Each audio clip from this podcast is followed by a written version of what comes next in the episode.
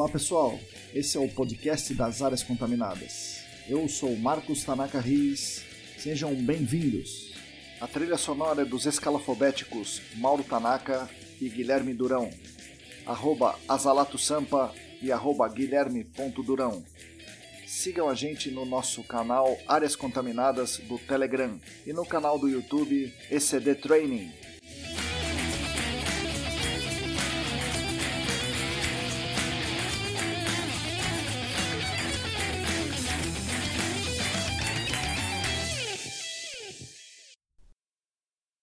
Olá pessoal, para você que está lavando a louça, lavando as verduras, viajando no carro, lavando os EPIs, separando a máscara PFF2, não se esqueça, PFF2 é que é a máscara boa. Bom dia, boa tarde, boa noite. Eu sou Marcos Tanaka Riz e esse é o podcast Áreas Contaminadas, oferecido pela ECD Training e pelos nossos colaboradores do Apoia-se e editado por Lilian Coreaço Riz. Esse é um episódio especial, comemorativo, é o número 50, 50 episódios, veja só. Esse também é o 14 episódio da segunda temporada. Como eu sempre digo, e nesse episódio isso vai ficar ainda mais claro, a nossa principal missão é levar conhecimento e divulgação científica da área do GAC para toda a comunidade, além de falar um pouco também sobre meio ambiente, sobre ciência, economia, tecnologia e um pouco de outras coisas também, como hoje ciências de dados. Com tudo isso, continuamos tentando ajudar todas e todos vocês, dando poder pelo conhecimento e também dando voz pelo reconhecimento. Agradeço demais a sua companhia. Agradeço ainda mais aos 34 apoiadores dos nossos canais que contribuem financeiramente conosco no Apoia-se. Quem quiser contribuir, o site é apoia.se barra. São agora 34 apoiadores, porque essa semana tivemos mais um, o meu amigo, o grande Gilberto Vilas Boas. Valeu, Gilbertão. Muito obrigado. Os apoiadores atuais são Ábila de Moraes, Alain Humberto, Atila Pessoa, Bruno Bezerra, Calvin Yost, Cristina Maluf, Denise Oliveira, Diego Silva, Fabiano Rodrigues, Felipe Nareta, Felipe Ferreira, Gilberto Vilas Boas, Heraldo Jaquete, João Paulo Dantas, Juliana Mantovani, Larissa Galdeano, Larissa Macedo, Leandro Freitas, Leandro Oliveira, Lilian Puerta, Luana Fernandes, Luciana Vaz, Marina Melo, Roberto Costa, Rodrigo Alves, Sérgio Rocha, Tamara Dias, Tatiana Citolini, Wagner Rodrigo, William Taquia e mais quatro apoiadores anônimos. Muito obrigado a vocês que são os principais responsáveis pela manutenção dos nossos canais de divulgação. No episódio de hoje, converso com cinco dos novos gênios do GAC. Os já conhecidos aqui, Atila Pessoa, Calvin Yost e Leandro Freitas, e mais dois que vocês vão conhecer melhor aqui, Guilherme Amaro e Humberto Raguil. Confesso que fiquei meio com medo que os caras fossem, sei lá, hackear meu computador, fazer alguma coisa via Google Meet, sei lá, vai saber, né? Quando você tá com um monte de cara do, do computador aí, a gente começa a ficar meio assustado. Mas, brincadeiras à parte, eles são uma parte do grupo Sistema de Dados Ambientais, idealizado pelo meu amigo Rodrigo Cunha, que conseguiu reunir a nata do pessoal que trabalha com dados dentro do GAC, e esse grupo desenvolveu um protótipo muito interessante que é uma pequena parte do projeto todo. Esse protótipo, eles vão contar na entrevista, tenta fazer um experimento parecido com o da EPA de 2012 e tenta verificar qual seria o fator ou os fatores de atenuação, também conhecido como fator alfa, que mede a atenuação dos vapores intrusivos a partir do contrapiso para o ar ambiente. Para quem não sabe, essa é a base do cálculo do limite da concentração no ar ambiente decorrente da intrusão de vapores. Ou seja, você toma a concentração de uma substância química de interesse, volátil, é óbvio, toma essa concentração no contrapiso, multiplica essa concentração por um fator de atenuação, que no caso da EPA é de 0,03, para obter a concentração teórica no ar ambiente daquela edificação. Essa concentração teórica é comparada com o limite máximo estabelecido pela EPA. Isso falando em poucas palavras, é claro. Aqui, além do resultado desse piloto, que, que trata do fator alfa aqui no Brasil, eles falam da formação do grupo e falam muito também sobre os planos deles para o futuro. Vocês vão gostar. Como eu falei, eles representam um grupo maior que contribuiu bastante para o desenvolvimento desse piloto e do sistema de dados ambientais como um todo. O grupo era né, e é composto pelos seguintes membros: Rodrigo Cunha, do SENAC e também consultor independente. Do IPT vieram Leandro, Cláudia, Alexandre, Henrique, Gabriela, Maria Cristina, Douglas, Felipe e Zé Luiz. Da EBP vieram Atila, Danilo, Vitor e Gabriel. Da Arcades, Daniel, Rodrigo, Humberto, Adriel e Gustavo. Da Earthsoft, Guilherme Amaro. Da Cetrel, o Calvin e Rodrigo. Da Era Ambiental veio Erika von Zuben. E da Merrier, o André Rebouças. Muito bem, fiquem agora com as palavras de Atila, Calvin, Guilherme, Humberto e Leandro, os jovens gênios do GAC.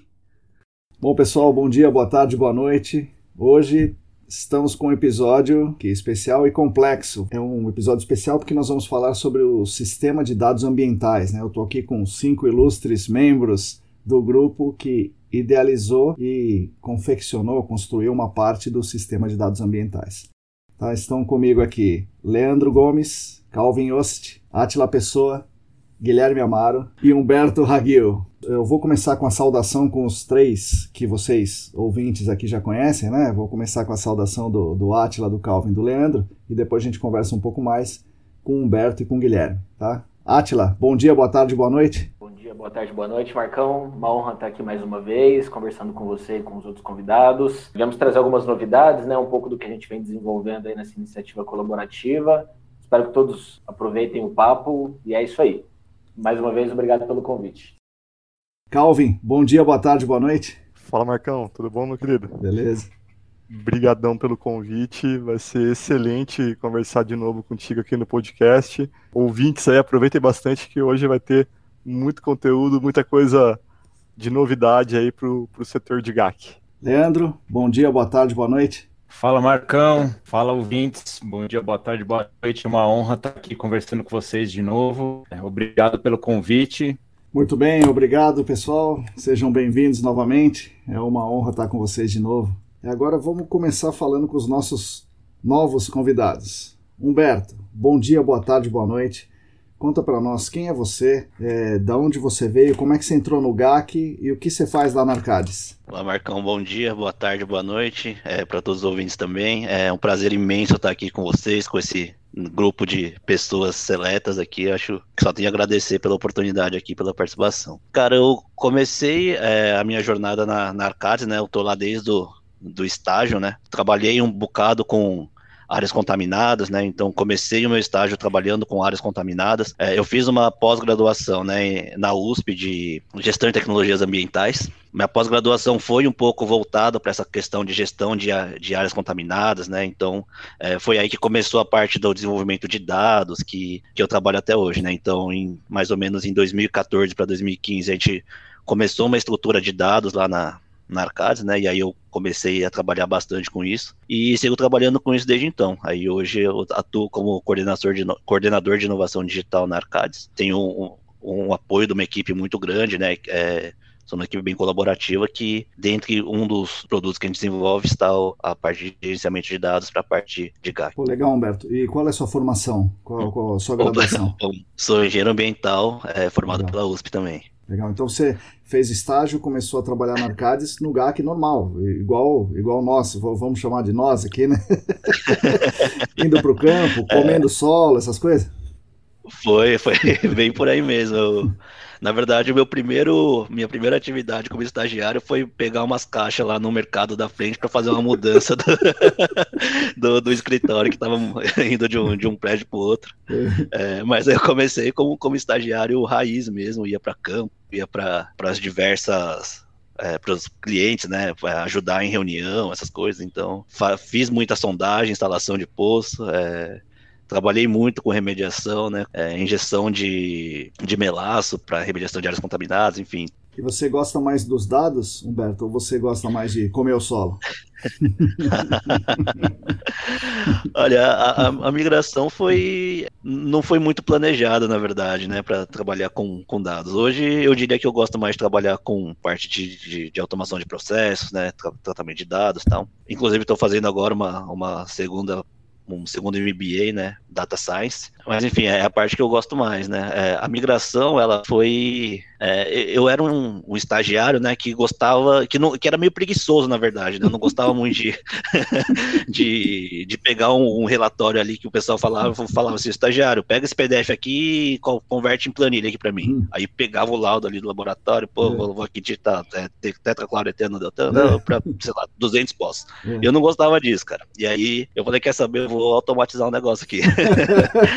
aí eu tinha uma experiência já de trabalhar com VBA, né? Hum. E aí foi o, o primeiro negócio que eu fiz. Aí eu fiz um, um programinha ali que ia no, é, no site do laboratório, pegava a, a, os dados né, dos, é, das amostras, comparava com a legislação e, pum, colocava o relatório ali para mim e estava pronto. E aí eu, eu era estagiário que, na verdade, todo mundo começou a procurar. Pô, Humberto, manda, pega a planilha do Humberto e faz aqui para mim. E aí isso começou a tomar um tamanho, né? Aí ficou inviável não, não ser o cara que trabalhava com, com, com planilha, com dados, né? E aí no final é, apareceu outras oportunidades de, crescer a, essa parte de dados na, na casa. E aí é, o Guilherme Amaro, que está aqui com a gente, teve uma participação bem importante nesse processo, que ele que trouxe a ferramenta que a gente usa lá, né, até hoje. A gente que lá, começou esse processo de uma forma meio assim, é, sem querer, vamos dizer, né? O, o estagiário preguiçoso ali que acabou é, começando esse processo. Mas hoje eu não me arrependo de ter, de ter feito isso, não, cara. Eu, eu, eu gosto muito disso e estou bem satisfeito com, com o rumo que, que minha carreira está tomando. Legal, legal, Neto. Pô,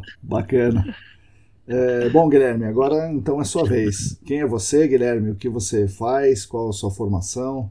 O que você faz na, na Earthsoft? E conta para nós se, se esse negócio chama Equis, Equis, Equis, como é que é o nome correto? Tá certo, eu vou contar tudo. Primeiro, bom dia, boa tarde, boa noite para todo mundo. Assim, meu nome é Guilherme, né? Guilherme Amaro. Minha formação, começar do começo, né? A minha formação, eu sou geógrafo por formação. Eu me formei já faz um tempinho já, né? Nunca imaginei que eu ia estar tá na, na época da faculdade. Eu nunca imaginei que eu ia estar tá mexendo com áreas contaminadas nem fazendo nada do que eu estou fazendo hoje. Eu me formei, meus primeiros empregos, eu trabalhei com aerofotogrametria, que nem existe mais.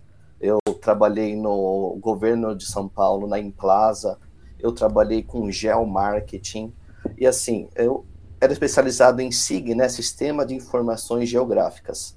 E assim que eu entrei para o mercado ambiental, acho que foi meio natural eu começar a mexer nos dados, né? Então, hoje em dia, eu terminei que eu não quase não faço mais nenhum mapinha que eu gostava tanto de fazer na, antigamente. Hoje eu só mexo com dados só. Assim, o meu emprego, eu tô há sete anos na Airsoft já, né? Anteriormente eu trabalhei em outras empresas da, de áreas contaminadas, que me dá mais ou menos uns 10 anos, assim, que eu tô nessa área já, tá? E, assim, qual eram as outras perguntas?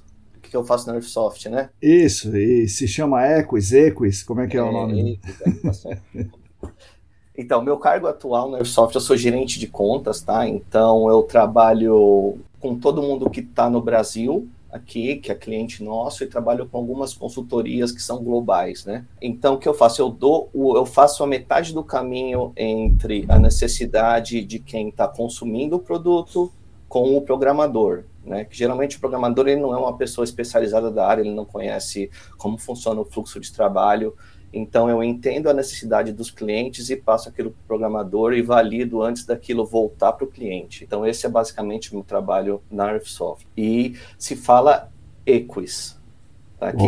Ele, ele é o equivalente para Environmental Quality Information System. Então é sistema de qualidade de dados ambientais. Ele, isso para que então o Equis é o produto e a Airsoft é a empresa. Às vezes o pessoal confunde o que é o que também. Sim, Mas, sim, sim. Guilherme, obrigado por esclarecer, cara, que eu defendo muito que se fala equis. e tem muita quero... gente que vem falar que é equis. Quero mas, é. levantar o contraditório. é uma briga, Marcão. Sim, eu imagino. É o biscoito e bolacha do GAC. Isso, é. Pô, legal. Bom, nós estamos aqui para falar sobre, basicamente, sobre o sistema que vocês desenvolveram. Né? A história que, que eu ouvi falar é que vocês estavam, alguns de vocês estavam num curso lá no curso da ESAS e do SENAC, é, onde alguns de vocês se juntaram lá e falaram: Poxa, a gente pode fazer um negócio aí. Como é que foi é, esse começo? Quem estava nesse começo?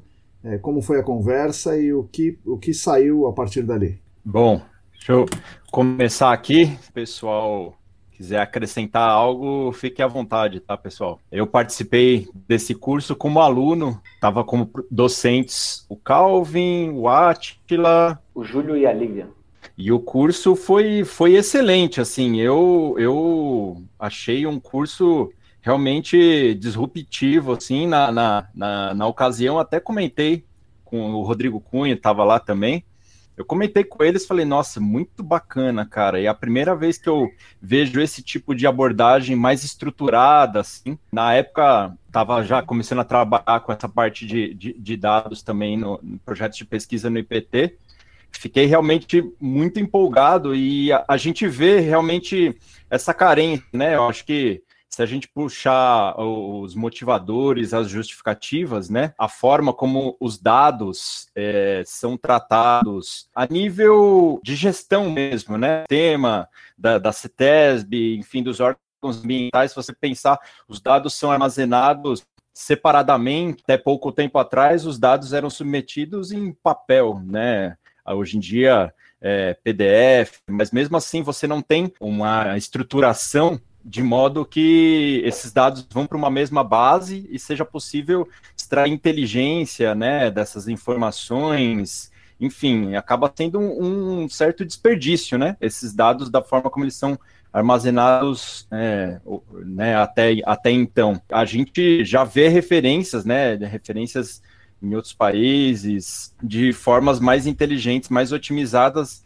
de gerir esses dados, né? E aí, ao final do curso, a gente conversou, surgiu essa ideia, né, Calvin, Atila, de sentar para começar a discutir como que a gente poderia organizar é, uma, uma base de dados conjunta, né, de, de algumas consultorias, e essa ideia, né, ficou na cabeça até que em 2020, começo de 2020, acho que fevereiro, né, comecinho de fevereiro de 2020, teve a primeira reunião né, na, na sede da Arcades, e estava presente o pessoal do, do IPT, o Atila também, e o Rodrigo Kuhn ainda estava na CETESB e participou virtualmente. Começou, né, assim, aquela mobilização ali, né, como é que, como podemos montar, muita empolgação, pessoal trazendo alguns é, benchmarks. Aí veio a pandemia, explodiu a pandemia, é, deu aquela acho que aquela parada assim, todo mundo assustou um pouco e aí começou a retomar as reuniões de modo online. E isso funcionou muito bem, na verdade, né? Que então permitiu as pessoas se organizarem melhor, começarem a participar mais efetivamente online. E aí já logo ali em, em fim de março, começo de abril, é, lembro que o Calvin trouxe uma proposta de organização né, de grupos de trabalho. Então a gente meio que se dividiu em grupos de trabalho, aí tanto na parte de estratégias, estruturação de dados, análise de dados, etc. Começamos a ter algumas reuniões específicas, né, desses grupos de, de trabalho. E aí ao longo de abril, maio, fomos discutindo métodos, é, busca de parceiros, referências e chegamos à conclusão, né, de executar um projeto piloto com uma temática específica para testar a metodologia, o sistema, tudo, escolhemos a temática da intrusão de vapores, principalmente aí na discussão em torno do, do fator alfa, né, o fator de atenuação, que é algo bastante polêmico, né, o uso desse fator alfa importado lá dos Estados Unidos, tudo mais. Até os colegas, o Atila, trouxeram é, a referência da, da IPA de 2012, se não me engano, né, Atila? É, onde eles juntaram uma grande massa de dados para derivar fatores de atenuação né, representativo, representativos para a realidade deles. E a gente resolveu, então, seguir mais ou menos essa referência para buscar reproduzir o experimento a gente veio conversando sobre como ia montar esse sistema, se ia montar um sistema do, do zero, até o pessoal da TI lá do IPT estava envolvido nessa época. Nós vimos também outras referências da APA que já adotam então o, Equis como uma referência da entrega de dados eletrônicos. É, então tem até um manual bem bacana que acho que depois vale compartilhar com o pessoal, traz é, esse sistema de entrega eletrônica de dados para o órgão ambiental e já tem um manual de referência, né? Então, pô, bem bacana, né? Vamos tentar seguir. E nessa época começou, começaram as conversas com a Earthsoft.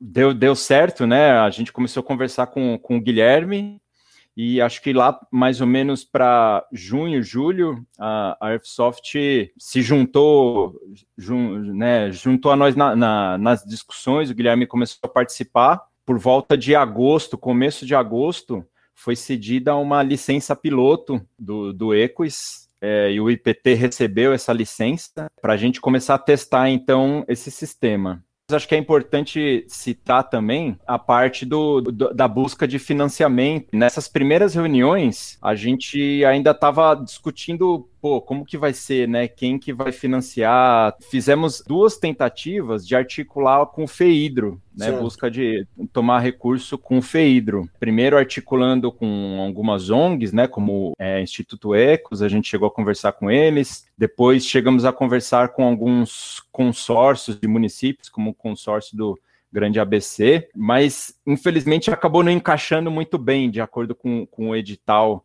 do, do na época, os prazos eram curtos, né? Então a gente resolveu prosseguir, na verdade, né, da maneira como a gente já vinha trabalhando, assim, meio que de modo voluntário, né, as empresas, os profissionais cedendo seu tempo, buscando então estruturar esse piloto que a gente acreditou então que quando a gente tivesse um produto na mão, a gente poderia prosseguir então nessa busca de apoio de parceiros, né? Então, assim, o... quando vocês pensaram, vocês queriam fazer um sistema de dados ambientais amplo, com, com todas as coisas que, que precisam ser feitas, né?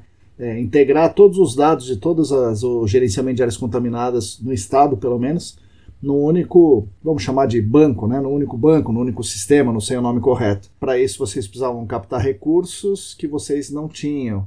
E aí vocês decidiram fazer um piloto primeiro e com esse piloto pronto facilitaria a busca por recursos. Está correto isso? É isso? Acho que foi mais ou menos isso. Vai lá, Calvin. Contribuir também um pouquinho, né? Acho que é bem esse ponto, né? A gente tentou adotar, usar alguns elementos né, dos métodos ágeis nessa construção, né? Um, um dos elementos, por exemplo, foi esses sprints semanais que a gente sempre estava se conversando, direcionando as próximas Vocês ações. reuniões né? semanais, então, é isso? Isso, isso mesmo, Marcão. Caramba.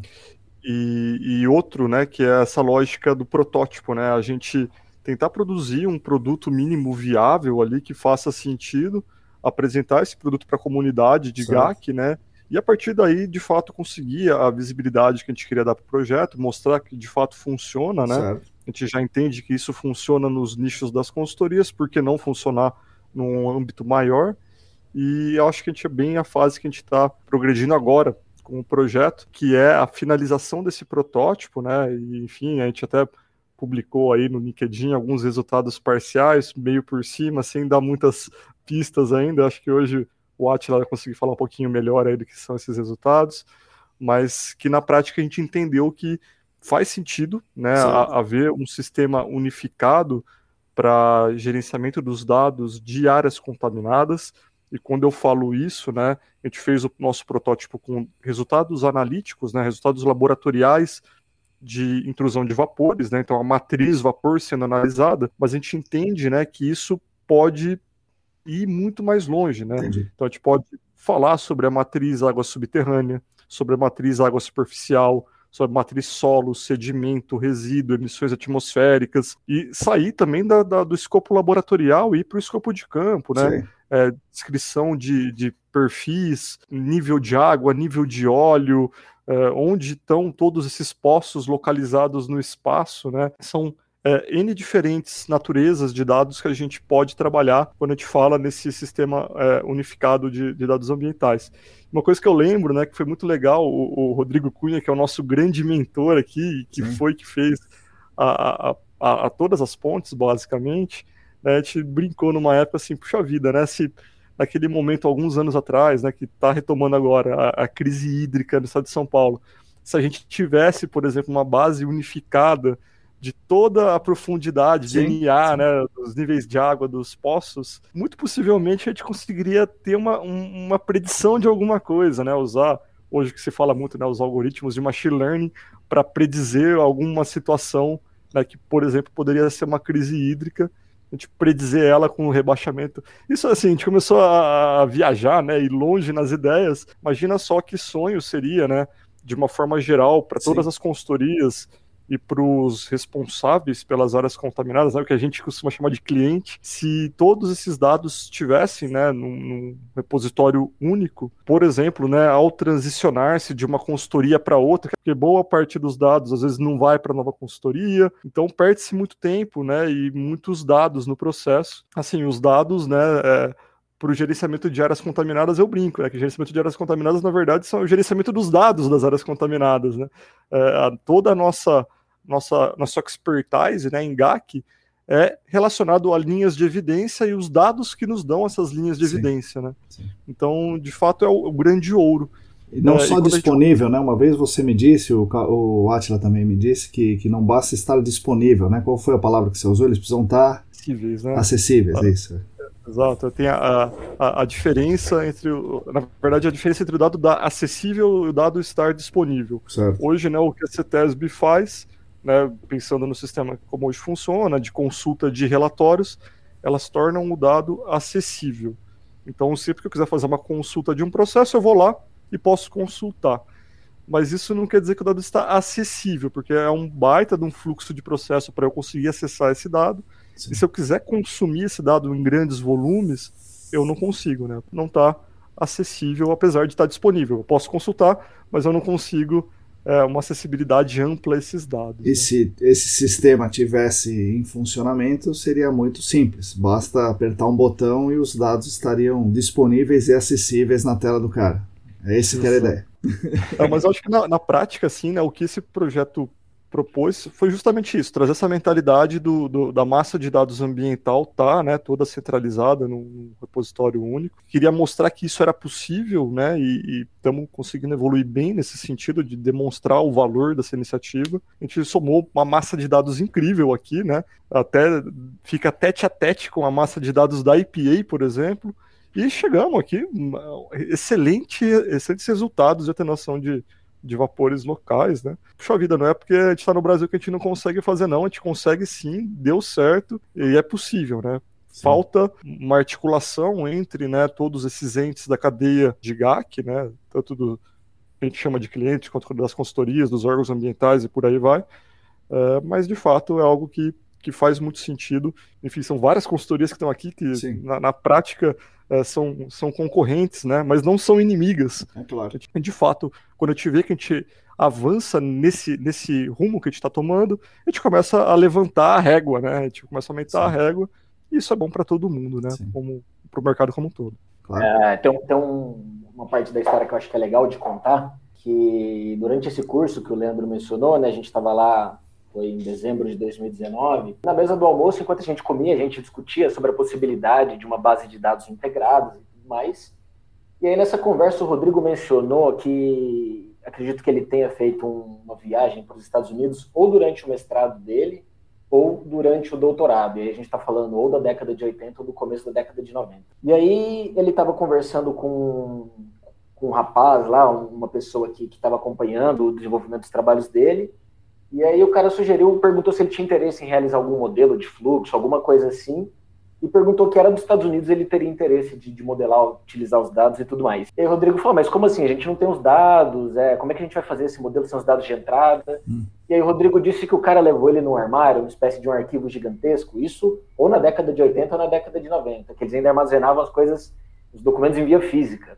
E aí falou, não, pode escolher, a gente tem informações aqui do meio físico de todos os estados, Estados Unidos. E aí a gente para para ver, mesmo antes dos documentos serem digitalizados, todos os dados, eles já tinham esse pensamento, né, essa valorização dos dados e armazenavam tudo de uma forma que eles pudessem consultar para resolver os problemas deles da forma que eles quisessem.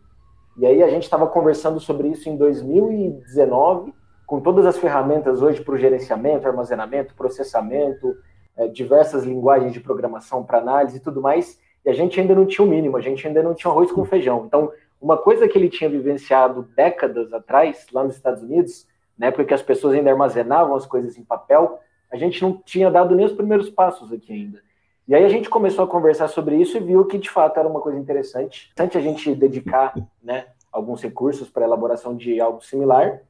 E aí o Rodrigo comentou, né, que ele sempre teve também essa curiosidade com relação ao fator de atenuação, então a gente acabou unindo os dois mundos, né? Então, vamos buscar criar uma base de dados robusta o suficiente para tentar responder essa pergunta e até para avaliar, né, a viabilidade e testar, botar à prova esse, esse nosso piloto. Então, baseado nessa experiência que ele tinha vivenciado nos Estados Unidos décadas atrás, nos nossos anseios, né? A gente estava dando um curso que era voltado para gerenciamento e interpretação de dados. Então, esse era um tema que a gente conversava até durante o almoço. E aí, por conta disso, dessa curiosidade dele com relação ao fator de atenuação, a gente acabou decidindo tocar esse projeto para frente. Nós conversamos em dezembro, aí virou o ano, começou um ano novo, tudo mais. Em fevereiro ele entra em contato com a gente para saber se a gente tinha interesse em levar o projeto para frente e aí entra toda essa história aí que o pessoal mencionou. Legal. Inclusive, ele mencionou essa questão na, na live que Sim. você fez com ele. Sim, Para quem quiser confirmar as datas, a história com um pouco mais de detalhe, tá tudo disponível lá. realmente ele falou na. Já estava divulgando, né? O Sim. Rodrigão jogou o piano nas nossas costas. Isso, falou. Agora vocês fazem aí. O que é mais Ele engraçado, promete, né? Depois o resto vem cumprindo. Eu vou dar a, mi- uma- a minha parte da experiência, acho que o Atila e o Humberto também conseguem é, compartilhar um pouquinho, mas foi bastante interessante no começo do processo, né, que nem o Leandro comentou, é, foi lá na Arcades, né, e aí forte abraço para o Rodrigo e para o Daniel da Arcades, que foram duas pessoas que de fato apadrinharam o projeto inicialmente, né, é, eu trabalhava lá com eles nessa época, viu-se essa necessidade, né, do, do mercado, e, enfim, essa boa vontade, né, de participarmos todos juntos, aí teve esse convite aí com o pessoal da IBP, e, enfim, né, engariamos aí membros importantes para o time, né, porque cada uma consultoria se- foi se desdobrando de, das suas formas, né, mas de fato, né, o que a liderança passou é assim, gente, vamos pegar horas que a gente chama de horas, horas não billable, né, horas administrativas e é, usem, né, essas horas para tocar o projeto, né, acho que algumas pessoas até pelo próprio interesse usaram horas da, da própria da própria hora livre que a pessoa tinha para desenvolver ali também, né? Às vezes tomava aí finais de semana, né? Eu acho que no, nos últimos, as últimas etapas aí do projeto, a Atila se envolveu demais nas análises aí com Python também, acho que deve ter passado todo o feriado, né, Atila? A sorte, a sorte é que eu tinha acabado de extrair os sisos, aí não estava podendo fazer muita coisa. aí jun- juntei a fome com a vontade de comer. Foi bem, bem legal o começo, né, do, do processo, e aí no, no meio do fluxo, né, eu, eu fiz uma, uma migração, vim para Cetrel, e aí também teve todo um diálogo aqui, né, inclusive com, com a direção, a diretoria de compliance, né, para ver se, se é um projeto que de fato faria sentido a gente se envolver, de fato faz, né, e tudo isso é, levou para esse cenário. Então hoje, né, como, como a parte das consultorias aqui que estão nesse grupo é, liderando o processo, né, estamos aqui Arcades, EBP e Cetrel, né, participando, re representados, é, mas também muitas outras pessoas envolvidas, né. E aí, até para dar uma palhinha rápida aqui de, de alguns dos, dos, demais participantes, né, que não, não estão aqui hoje, a gente tem, obviamente, ela é representando o Senac, o Rodrigo aí, que é o, o pai disso tudo, não, não só o pai das áreas contaminadas, mas Sim. como o pai desse, desse projeto aqui também, né? O Calvin, são, é interessante, né? Porque o Rodrigo começou como CETESB, né? Exatamente. Nesse, nesse processo, né? É verdade. É, e, e, e, depois ele acabou saindo do CETESB, né? Então, até o relacionamento do projeto com essa perspectiva da CETESB mudou um pouquinho, mas depois a gente comenta mais. Verdade, teve a transição também do Rodrigo aí, ali do IPT, né? Nomes Leandro que está aqui com a gente, Cláudia, Alexandre, Henrique, Gabriela, Maria Cristina, Douglas, Felipe, Zé Luiz, né? Pessoas que contribuíram bastante. Da EBP, né? Átila, que está com a gente. Danilo, Victor, Gabriel, da Arcades, né? Como eu já mencionei, o Daniel, o Rodrigo, Humberto, que está aqui com a gente, Adriel, Gustavo, também imprescindíveis aí no processo, da Airsoft, o Guilherme, que vai, vai passar um pouquinho mais para a gente também a parte da, da do Ecos aqui. Da Cetrel, eu e o Rodrigo, né, também participando.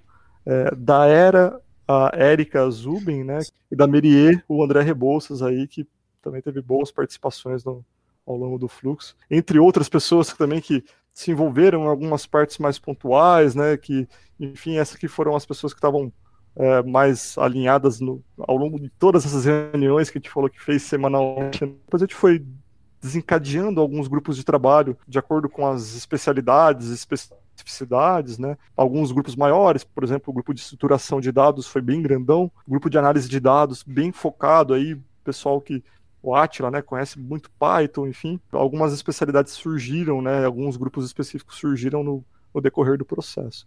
É, deixa eu fazer um, uma parte aqui. Então, as consultorias forneceram os próprios dados, é isso? Os próprios não, né? Os dados do, do, do cliente, é, dos clientes com, com os quais vocês, consultorias, trabalhavam, para poder entrar no, nos dados, entrar no projeto, porque sem os dados não teria como fazer, é isso?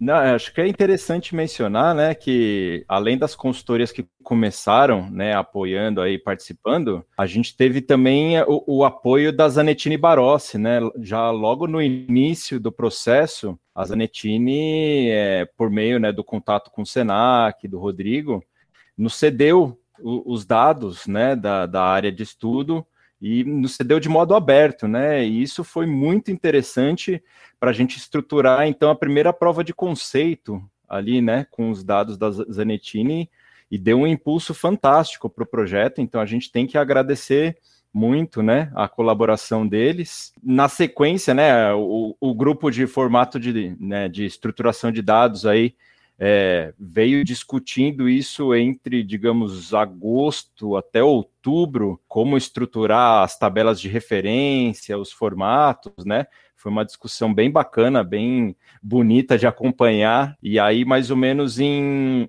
novembro, novembro, a Arcades e a EBP, então, é, cederam os dados de algumas facilities, né? Tal, então, contando com a, os dados da Zanettini, a gente tem é, juntou oito facilities, total aí de 66.800 linhas de resultado. Então é um conjunto de dados aí bastante expressivo, né? Legal, é, acho que eu queria complementar sobre isso, né? Na verdade, os dados, é, a gente teve todo um cuidado, né, é, para ingressar os dados num, num contexto como esse, porque a gente sabe que são dados de clientes, né, são dados sensíveis, então a gente teve um, um trabalho de caracterizar um pouco o dado, né, para é, de fato não ser rastreável de qual cliente era para num contexto né, de, de uso técnico ser, ser aplicável, então a gente consegue fazer o estudo da, né, do, do fator de atenuação, é, mas a gente não consegue dizer exatamente qual que é o cliente, de que cidade, né? Então foi um, um, cuidado que a gente teve que ter no. Só complementando também, o que o pessoal já falou, Marcão, Uh, pelo menos no meu caso, né, é extremamente, é extremamente vantajoso que existam pessoas que já estejam em posição de tomada de decisão e que entendam o valor desse tipo de iniciativa, né? Certo.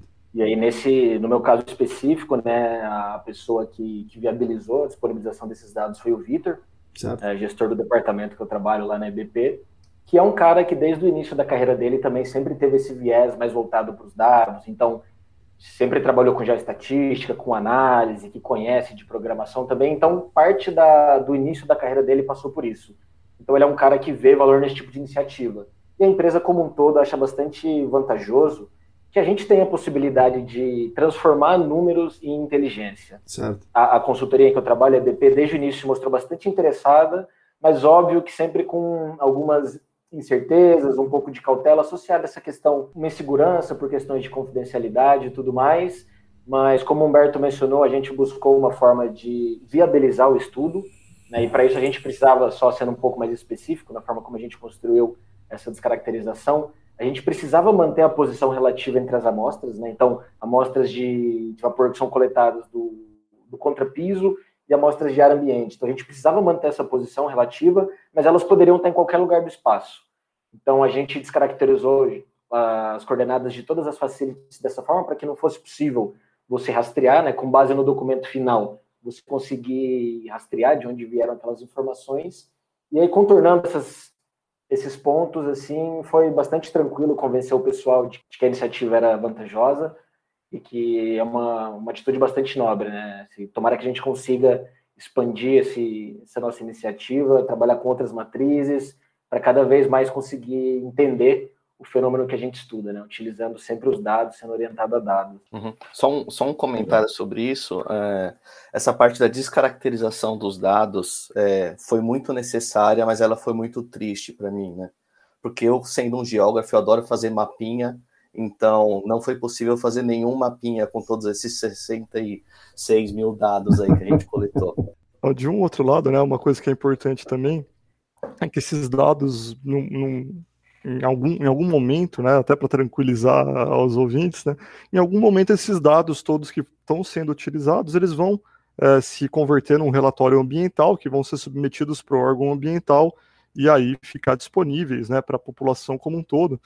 Então, de fato, é, foi bastante importante a gente fazer esse movimento, né, para proteger o, os clientes, todos os envolvidos, é, nesse momento que a gente está do, do, estudo mais teórico, mas que de toda forma, né, em algum momento esse dado vai virar um dado é, de acesso público, né, que é que os dados ambientais, em algum momento do processo deles, eles vão acabar se tornando públicos caso, é, enfim, as consultorias, os responsáveis técnicos assim entendam que é necessário, né aquela história da acessibilidade e da disponibilidade que o Calvin comentou, né? Na verdade, o dado ele tem que estar é, disponível na CETESB, né? Agora, a forma de acessar que é, que é um, o que está em, em, discussão aqui. Falando um pouco da Arcades, né? A Arcades, ela é, apoiou bastante esse processo também, então agradecer o, o Santini, o Daniel, que é, junto com o Calvin, né, começaram a iniciativa lá na Arcades, eu né, tive esse trabalho anteriormente no, na pós-graduação de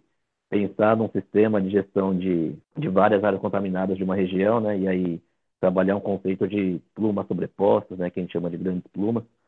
É, e aí, por causa desse meu estudo, eu acabei vindo é, para esse grupo. Mas o Santini, o Calvin, né, eles é, começaram esse projeto lá e o Calvin migrou no, no meio do processo, né? Eu comecei a liderar a parte do, da Arcade, junto com, né, com o apoio do Gustavo e do Adriel. A gente ficou muito preocupado né, no, no, começo em relação a como a gente ia disponibilizar esses dados né, para esse grupo, sendo que né, são clientes nossos, como, que eles, como seria a reação do cliente ao saber que seus dados estão publicados nesse grupo.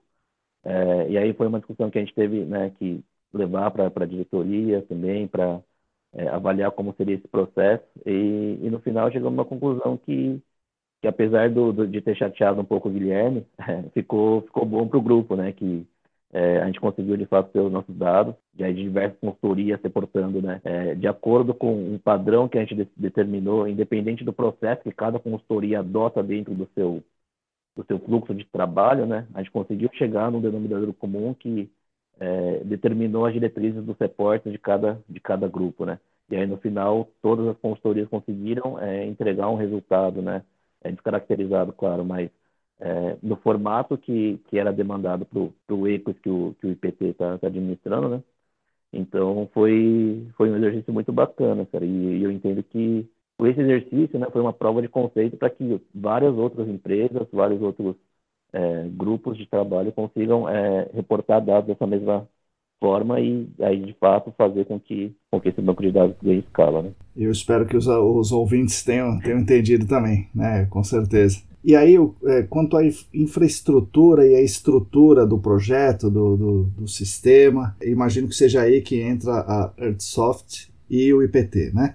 Porque vocês é, são as consultorias, vocês forneceram os dados, mas vocês não deram os dados para a EBP, vocês não deram os dados para a Cetrel, né, nem para Arcades, vocês é, colocaram esses dados num, vamos chamar no, no, termo leigo aqui, que, que sou eu, num sistema amigo, que é o, o Equis, e, e, que ficou sob, entre aspas também, um termo, em termos leigos, sob o controle do IPT.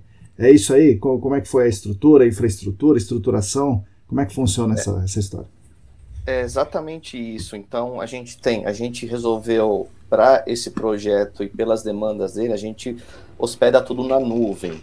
Isso significa o quê? Significa que todo mundo vai ter acesso a esses dados e a esse banco de alguma forma ou outra. Então ele fica seguro, ele fica na nuvem e acessível, tá? Então a gente partiu dessa premissa, a gente hospeda na Microsoft, na Azure, né, que é um dos maiores provedores de nuvem que tem. E assim, é o banco de dados Equus normal, ele pega, ele tem espaço para todos os tipos de dados do GAC, que é dado de água, solo, ar. E o que foi muito interessante para a Airsoft, que quando eles entraram em contato comigo, eu fui nos últimos a entrar no grupo, né? Mas quando eles entraram em contato comigo, a gente já estava em fase final do desenvolvimento do módulo específico para intrusão de vapores que a gente estava construindo junto com a EPA, né? Então seria um módulo específico só para esse tipo de dado, né? Como uma extensão do EQUIS em si, né? E aí caiu muito bem porque a gente já estava usando essa, a gente já usou parte desse trabalho que a gente estava fazendo para a EPA dos Estados Unidos, juntou com as necessidades do Brasil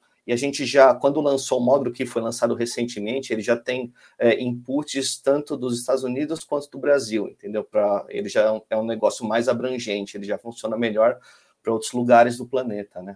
Perfeito. Leandro, você quer falar do, do que acontece no IPT com esses com essas informações, embora esteja na nuvem, né? Mas e aí eu, eu, essa licença do Equis no IPT, o que, que vocês fazem no IPT com, com essa massa de, de dados aí? Sim, então, Marcão, é, a gente recebeu é, essa licença piloto da Earthsoft em agosto. A gente foi acompanhando né, essa estruturação aí dos formatos de dados né? E quando ficou pronto, então as consultorias enviavam para a gente é, os dados é, estruturados em, em, Excel e o IPT era responsável por fazer uma checagem básica, mas era mais assim de formato, porque na verdade as consultorias já estavam fazendo é essa checagem prévia no, no, no Equis, então foi algo bem tranquilo mas o IPT fazia upload no, no software. Depois a gente é, forneceu o reporte do, dos dados aí, então, para o Atila começar a, a, trabalhar, né? O pessoal da análise de dados começar a trabalhar esses dados. Basicamente, assim, esse papel de mediador no sentido de receber, fazer uma checagem e fazer o upload do, dos dados, né? Organizar ali a sequência e tudo mais. Mas por enquanto, como ainda o número de facilities é baixo, as consultorias já estão bem acostumadas a trabalhar com Equis, então, por enquanto, foi relativamente tranquilo essa, essa parte, né? Teve um, um papel muito importante, né, a presença do IPT, e aí eu acho que quando ele comentou, né, dessas planilhas que a gente usa, né, para fazer a transição dos dados, a gente chama elas de EDDs, né, aos Electronic Data Deliverables. É, e, e, é, ele vai muito além de uma planilha, né? Porque na prática é, esse, esse EDD, ele, assim, no nosso dia a dia, a gente se organizou como consultorias para todas as consultorias falarem a mesma língua quando montassem esses EDDs. Talvez essa tenha sido uma das partes mais complexas Sim. da situação, porque imagina todos tendo que se conversar da mesma língua, né? Põe Tudo ponto, ali... põe vírgula, acabou a história, né? Exatamente. É tudo. Ninguém tá errado, ninguém tá uhum. certo. A gente precisa conseguir se conversar todos juntos nessa Torre de Babel aí que, que se juntou. Esse foi um, um, um, ótimo trabalho, né? Que foi aquilo que você falou que foi bonito de se ver. Que de fato as consultorias interagindo para um bem comum, né? Entendendo assim, ah, não, tudo bem, eu uso tal terminologia, mas ok, para o grupo vamos, vamos fazer e usar a terminologia que foi consensada entre todos, né? Isso foi muito legal, né? E, e excelente de ser visto. E não foi nada fácil, né? Imagina, por exemplo, a gente vai lá e vai descrever uma amostra, e a gente vai falar que essa amostra é de ar ambiente ou de contrapiso, e aí você tem lá uma sua amostra de contrapiso que você pode dar a sigla, por exemplo, de CP. Mas alguém também tem uma amostra de contrapiso que pode chamar de subslab, então é uma amostra do tipo SS. E a hora que você coloca todo mundo junto, né? A gente não consegue fazer análise nenhuma se um dado estiver vindo como CP, outro dado estiver vindo como SS, e esse é só um dos exemplos, né? Fora, por exemplo, o nome do contaminante. Uns chamam de PCE, outros de tetracloroetileno, outros de tetracloroeteno. Então, Unidade. Imagina, imagina, né? As unidades de medida, metro, M, ME, M ponto. Imagina, né, colocar toda essa, essa maçaroca aí, né, que, que veio de todo mundo com uma linguagem única, né? E aí talvez uma das coisas mais legais que a gente tenha construído já no processo é algo que internamente, né, em termos técnicos, a gente chama de dicionário de dados, né? Que é meio que a nossa enciclopédia de como que a gente consegue se comunicar todos nós ao mesmo tempo, para que esse dado esteja padronizado para conseguirmos fazer as análises saírem né, e, chegar nos resultados em comum. Uhum. Então, até, até, era isso, calma. Eu ia tentar falar dos valores de referência aqui, mas você puxou. Mas é, eu acho que foi a parte sensacional desse trabalho. Eu acho que vai ser uma parte que vai poder ser reutilizada em diversos outros trabalhos que a gente, que a gente vai ter no futuro aqui. Um exemplo onde, onde já foi utilizado foi no Senac.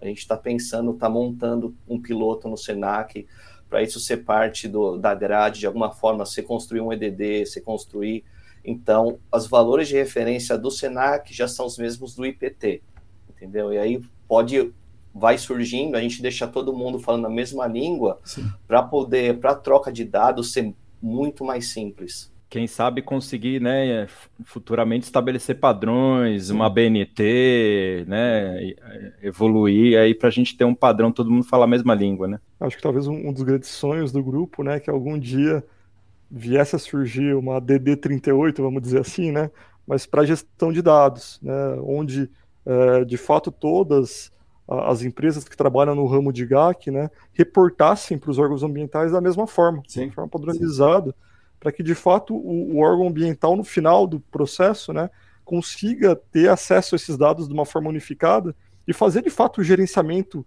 estadual, nacional, enfim, no nível que seja, é, baseado nos dados, né, sim. e colocar algumas ações políticas públicas é, com referência nessas análises dos dados que estão padronizados e, e... Vai ser a EDD 38.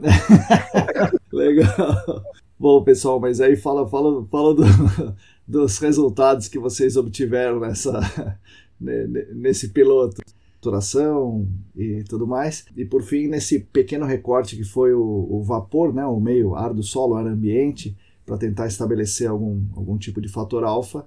Se vocês conseguiram estabelecer um fator alfa. Bom, enfim, fala os resultados aí para gente. Maravilha. Bom, como o pessoal já mencionou, né, a gente teve um trabalho muito árduo e aí toda vez que você procurar por algum, algum trabalho referenciando né, a quantidade de recursos gastos em cada etapa das análises de dados, você vai ver que é comum encontrar que 80% do tempo é gasto organizando, limpando, padronizando a base de dados.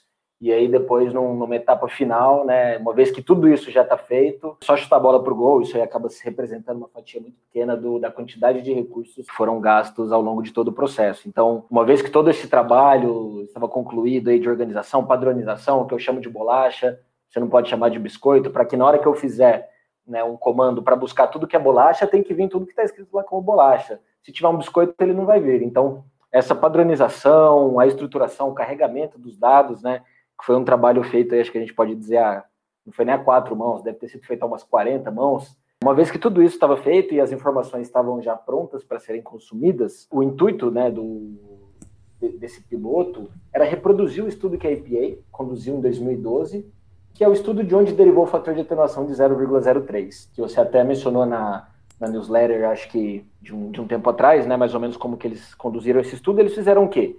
De uma forma parecida, montaram uma base de dados integrada e aí compararam, né? A atenuação nada mais é do que a fração do que se observa no contrapiso que vai intrudir os ambientes fechados e atingir o ar ambiente, né? Sim. Que é onde ela vai encontrar os receptores. Então, a atenuação é essa razão, entre o que é observado no, no ar ambiente em relação ao que é observado no contrapiso, né, no ar do solo. E aí eles utilizaram é, dados de, de vários estados né, norte-americanos e montaram uma base de dados e seguiram um protocolo que eles definiram, que eles julgavam razoável. E aí calcularam diversos fatores de atenuação para diversos compostos. Aí eles aplicaram vários filtros ao longo desse estudo. É, eles não levaram em consideração os BTECs, devido à frequente presença de fontes secundárias em superfície, né? Então, Sim. motores a combustão e coisas do tipo, é muito comum que você tenha alguma interferência e, por vezes, você quantifica a concentração no ar ambiente em valores superiores aos que você observa no, no subsolo. Então, não faz muito sentido você Sim. pensar que uma coisa foi atenuada, né? você tem uma concentração maior. que está armazenada, exatamente, que está armazenada e essa razão daria maior que um, que não é, não é muito lógico. Então, eles eliminaram os BTECs, eles também consideraram apenas os valores é, onde a concentração do contrapiso era acima de um determinado valor, eles compararam as do ar ambiente com o background, então coletaram amostras de, de, de background para saber qual era uma concentração de fundo, para saber o que, que era pro, produto da, da intrusão e o que era influência externa, coisa que já está ali no meio ambiente, né, já está no ar atmosférico, e aí eliminaram outliers tudo mais, e aí construíram, né, obtiveram no fim das contas uma série de fatores de atenuação, por composto, por ponto, né, para essas pares de amostras, foram montados, e eles obtiveram uma distribuição de valores de atenuação e utilizaram o percentil 95 como representativo da atenuação. Ou seja, eles buscaram ser conservador de uma forma é, em que, em 95% do, dos casos, aquele valor ele vai representar o fenômeno que você está estudando. E a gente queria saber se isso era verdade para o nosso cenário, uma vez que a gente tem condições meteorológicas diferentes aqui, então pressão atmosférica, umidade, taxa de precipitação, é, o padrão construtivo das edificações Sim. e tudo mais. Então a gente queria testar e aí a gente buscou reproduzir esse estudo da EPA de 2012. E aí, com base nisso, né, como o Leandro mencionou, quando a gente todos os dados já estavam lá prontos para serem consumidos, a gente fez uma verificação, a gente tinha aproximadamente 68 mil linhas de resultados analíticos, provenientes da análise de 1.500 amostras, oriundas de oito facilities diferentes. E aí, com base nisso, a gente conseguiu, a gente definiu os critérios para a formação dos pares, tanto no espaço quanto no tempo, Inclusive, existem uma série de, de artigos que questionam, né, que analisam criticamente esse estudo da EPA. Tem um trabalho de um autor chinês, Yao, que é justamente uma análise crítica com relação ao fator de atenuação entre as concentrações observadas na água subterrânea, na forma de fase dissolvida, e as concentrações presentes no ar ambiente. E aí, esse autor, ele avaliou os critérios para a formação dos pares que a EPA utilizou, e eles viram que tinha amostra de ar ambiente que estava amarrada com um poço de água que estava a uma distância de aproximadamente 250 metros. Jesus. Ou seja, você coletou uma informação de uma água subterrânea e comparou com uma, um valor de ar ambiente que está a 250 metros de distância. Tinha ponto de, de ar ambiente que estava correlacionado com centenas de poços de água subterrânea. Então, assim, eles apresentaram, o IAU e colaboradores apresentaram uma série de inconsistências desse estudo. A gente foi muito mais restritivo do que o estudo da EPA, então a gente definiu, por exemplo, um raio máximo de 10 metros. Então a gente não vai analisar coisas que estão a 100 metros, 200, porque a gente já deixa de identificar uma espera, relação de Espera só um pouquinho, Atila. É, o poço, você está falando o poço do subslab, a EPA utilizou... Não, esse estudo ah, tá, de água subterrânea. É água subterrânea, é. Ah. Porque a gente tem um fator de 0,03, que é com relação ao que está no ar do solo, quanto que passa para o ar ambiente, e a gente tem também o de 0,001, certo. que é quanto de, do, que está na água subterrânea tá e quanto passa para o ar ambiente tá também. Certo. E o estudo é mencionando inconsistências, né, esse artigo menciona inconsistências nesse estudo. Tá. E a gente buscou ser um pouco mais conservador e prezar pela qualidade também da, das inferências, não só pelo volume. Então a gente definiu, por exemplo, um raio máximo de 10 metros para a formação dos pares. Então a gente não comparou coisas onde a gente não consegue definir de uma forma clara é, uma relação de causa e efeito. O que está no ar ambiente é proveniente do que a gente está observando aqui no ar do solo. Então, com base nisso, a gente conseguiu montar essa base de dados e já, já temos calculados os fatores de atenuação para PCE, TCE, DCE e cloreto de vinilo.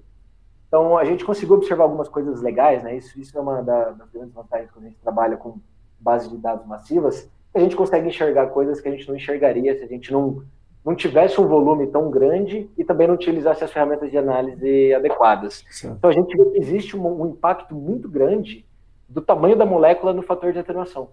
Então a gente vê que a atenuação ela é maior para o PCE, ela uhum. diminui com relação ao TCE e vai diminuindo até o cloreto de vinila.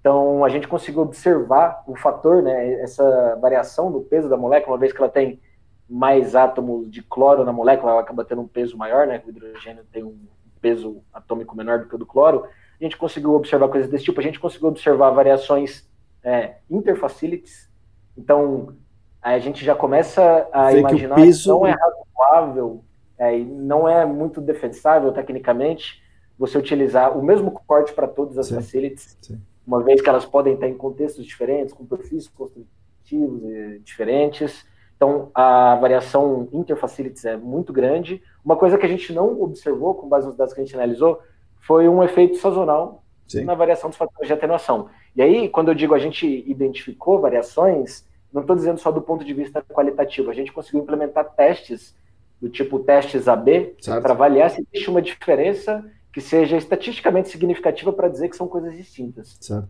Então, a gente já tem alguns resultados parciais que são bastante interessantes. A gente ainda precisa aplicar alguns filtros na, nesses fatores calculados, então eliminar alguns outliers e coisas do tipo.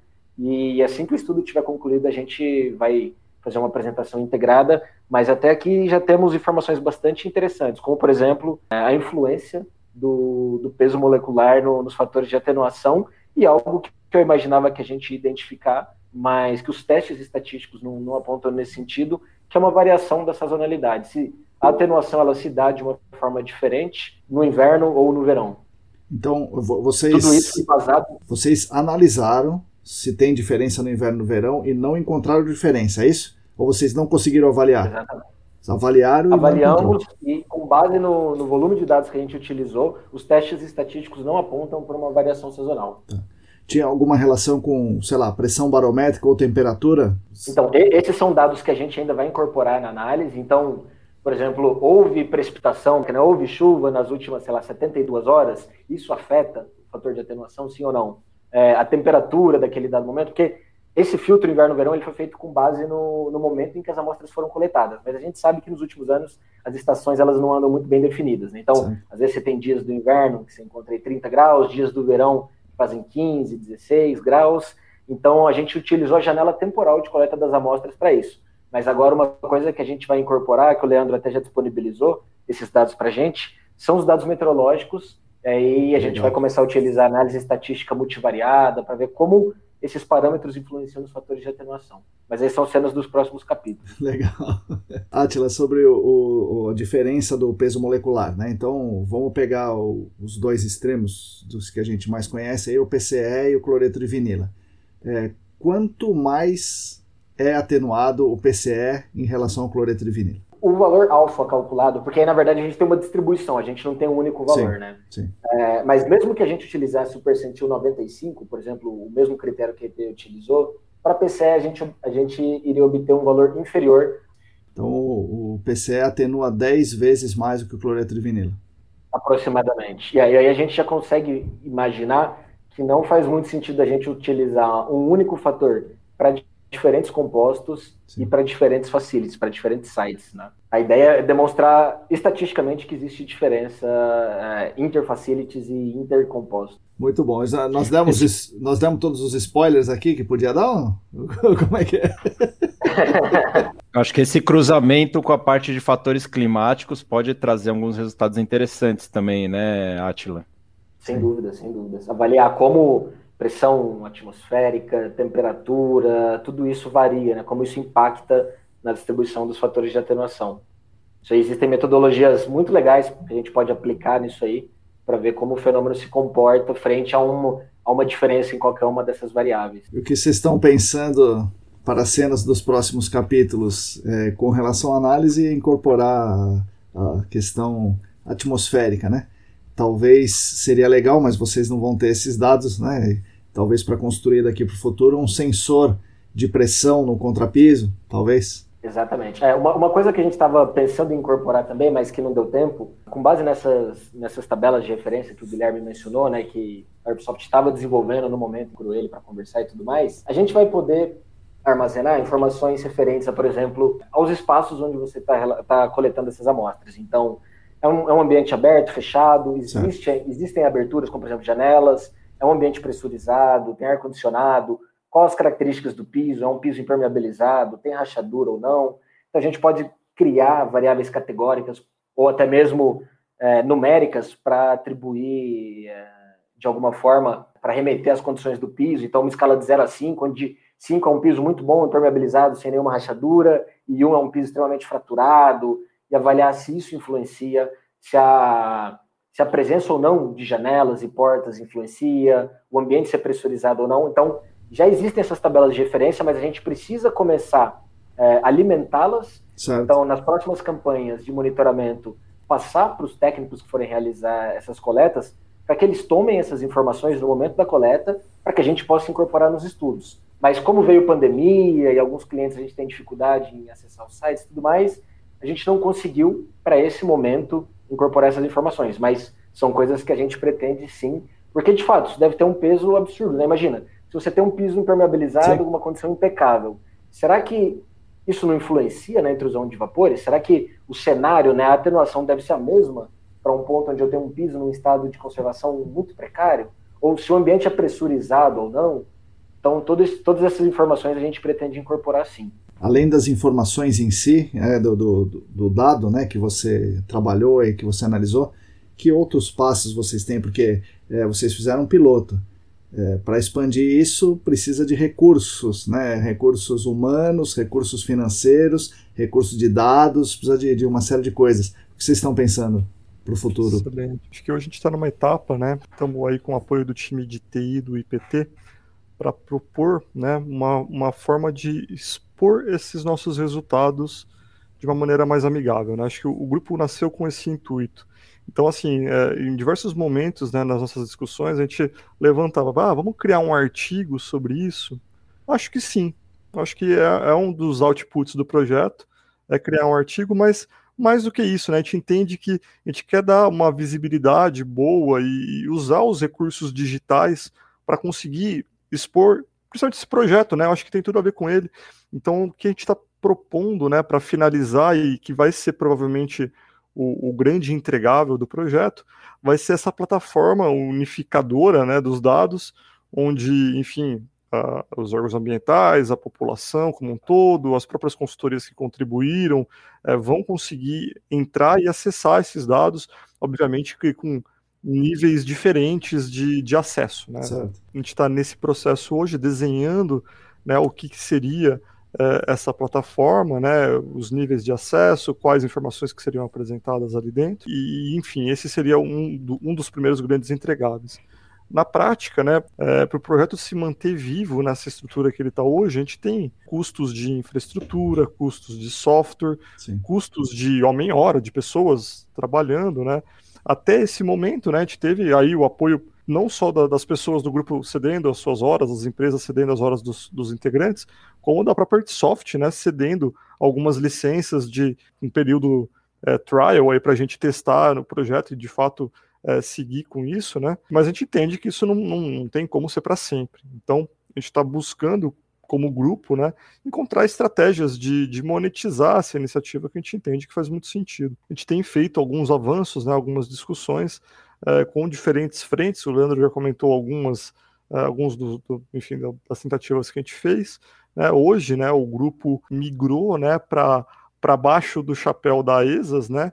Então, a, esse grupo hoje é, tem alguns apoios ali da ESAS, mas é, já é um GT, né, do, um GT dados dentro da ESAS, e com isso a gente consegue, né, ter um acesso facilitado aí a todos é, os integrantes desse meio, usar, por exemplo, os recursos é, da, de assessoria jurídica que eles têm lá dentro, né, para desenhar o que, que vai ser essa, essa conformação desse grupo daqui para frente.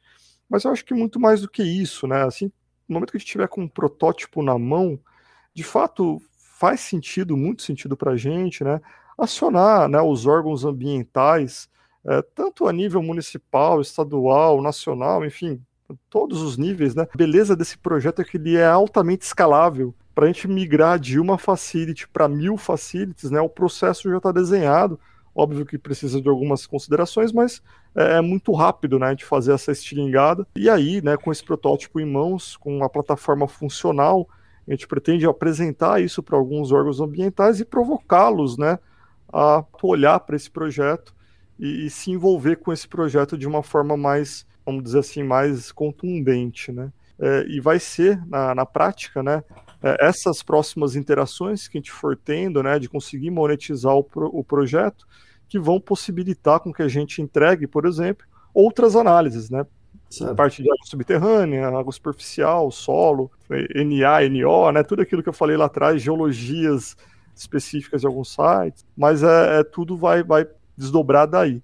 Existem grandes iniciativas que já estão, que já saíram aí na, na mídia, né? De parcerias, por exemplo, da ESAS com MMA para cri criar uma única grande plataforma é, ambiental para o Brasil, enfim, estão tendo as discussões específicas desse projeto, né, que está um pouquinho descolado desse projeto que a gente está trabalhando. Isso que eu ia perguntar, não, não tem a ver? É, não, não é esse projeto? Ou, ou está sob o guarda-chuva desse projeto ou não tem nada a ver? Sim, sim não, Marcão. Assim, a gente está usando, o pessoal da ESAS está né, tá usando é, os resultados e as análises desse projeto para até entender é, propostas que podem ser feitas ali para o Ministério, né? E, então, assim, eu acho que a gente está sendo um, um, bom espelho, né, para dar visibilidade para o que poderia ser em algumas ações. De uma forma geral, né, um, um excelente primeiro passo para o Ministério Sim. seria ter um grande inventário das áreas contaminadas Sim. brasileiras. Sim. Só isso já seria um grande ganho. Né? Georreferenciado, né, com um mapinha legal e tal. É, é isso, é, saber onde está o problema, né? Sim. E, e, aí o nosso, o nosso grupo aqui, a gente está alguns passos a, além, sim, né? E aí a gente já está olhando o resultado analítico dessas unidades, né? Então Eu entendo assim que as coisas vão acabar se construindo naturalmente, né? As demandas. É, eu sou um banco e quero financiar uma compra de um imóvel. Ia ser muito legal se eu soubesse se tem uma Sim. área contaminada ali Sim. ou ali próximo, né? Uma construtora, a própria população, né? Eu moro próximo de uma área contaminada. Chega alguma pluma até a, a, a minha casa, sim ou não, né? Enfim, são informações que a gente gostaria de ter e que eu entendo que elas vão se desenrolando e esse projeto vai servir como essa grande, grande vitrine né, do que pode ser feito. É, a gente está tentando viabilizar esse projeto que tem essa, esse contexto de ser bem mais analítico e olhar o detalhe do dado. E, e são projetos que estão pontualmente se conversando, mas Sim. que não são os mesmos projetos ainda, tá, Marcos? E Marcão, esse podcast vai, acho que vai dar uma força, viu? Tomara, tomara que sim. Joia. Bom, eu acho que um, um, ponto importante também, né, Calvin, é que vai precisar ser construído e a gente contar com a colaboração de muitos parceiros, né? É a parte do, do regimento jurídico, né? De como vai funcionar esse sistema para que realmente traga segurança, né, para todos que foram participar e colaborar, né? Então a gente já teve algumas conversas com o corpo jurídico da ESAS né? Mas eu acho que é um, é um ponto que a gente vai ter que avançar e é bastante sensível, né? E muito importante. Bom, beleza, entendi. Entendi a, est a estrutura básica do, da coisa. Então começou com uma ideia lá atrás vocês foram construindo essa história e vamos fazer um, um banco de dados digital com todas as informações ambientais. No meio do caminho vocês afunilaram para fazer um, um protótipo, né? Falando de vapor pegaram o, ao invés de construir um negócio do zero, tinha o Equis, né? Vamos usar o Equis. Falaram com, com o Guilherme, a Airsoft co contribuiu, encontraram no IPT um elemento neutro para poder gerenciar tudo isso aí. As consultorias colaboraram, deram os dados, vocês analisaram os dados e estão com um resultado na mão muito bom, né, muito promissor, que fala sobre o fator de atenuação, é, que são algumas das conclusões que vocês falaram para a gente aqui. E o que a gente precisa com o mercado de GAC é avançar nisso aí. Né? Então, é, como nós vamos avançar com esse grupo? O que, que esse grupo precisa? Precisa de mais gente, precisa de recurso financeiro, precisa de software e precisa de gente dando dados para serem analisados. Hoje, talvez a, nossa maior dor, assim, né, como grupo, é essas consultorias que se debruçam, né, e, e tendem a, a, apresentar esses dados, mesmo que descaracterizados, e, e excelente, né, não tem problema nenhum nisso. A gente tem aqui no grupo diversos cenários desse, desse, dessa contribuição. Né? Eu, por exemplo, representando a Cetrel. Né? A Cetrel foi uma empresa que optou por não ceder os dados para o projeto. Por um motivo óbvio, né? a Cetrel tem um grande cliente e os dados que a gente fosse fornecer, obviamente, já estariam ligados a esse grande cliente e, o mercado conhece muito bem essa relação. Mas, né, em contrapartida, né, eu, como, como Calvin aqui, ajudei é, a fazer a governança, né, propor as reuniões, é, a parte analítica também tem ajudado um pouco na parte de estruturação. Então acho que assim todos podem contribuir, né? E obviamente, né, que o, a, a, massa de dados é o, o, grande ganho, né, que ao se juntar com esse grupo fez o que, o que fez, né, que são os dados da EBP e da Arcades. E, e de fato, né, acho que talvez aqui a mensagem que a gente deixe para os ouvintes é, puxa vida, a minha consultoria eu entendo que ela pode sim contribuir é, mesmo que descaracterizando seus dados, contribuir cedendo, né? Ou o meu cliente é super propenso, né, a, a deixar os dados bem é, expostos, abertos, né? Enfim, acho que quem está gerenciando bem suas áreas contaminadas é, tende a mostrar os bons resultados que está conseguindo é, obter, né? Vamos apresentar nesse projeto, vamos fazer junto. É, algumas pessoas já me contataram, né? Ah, como que eu faço para participar e tal.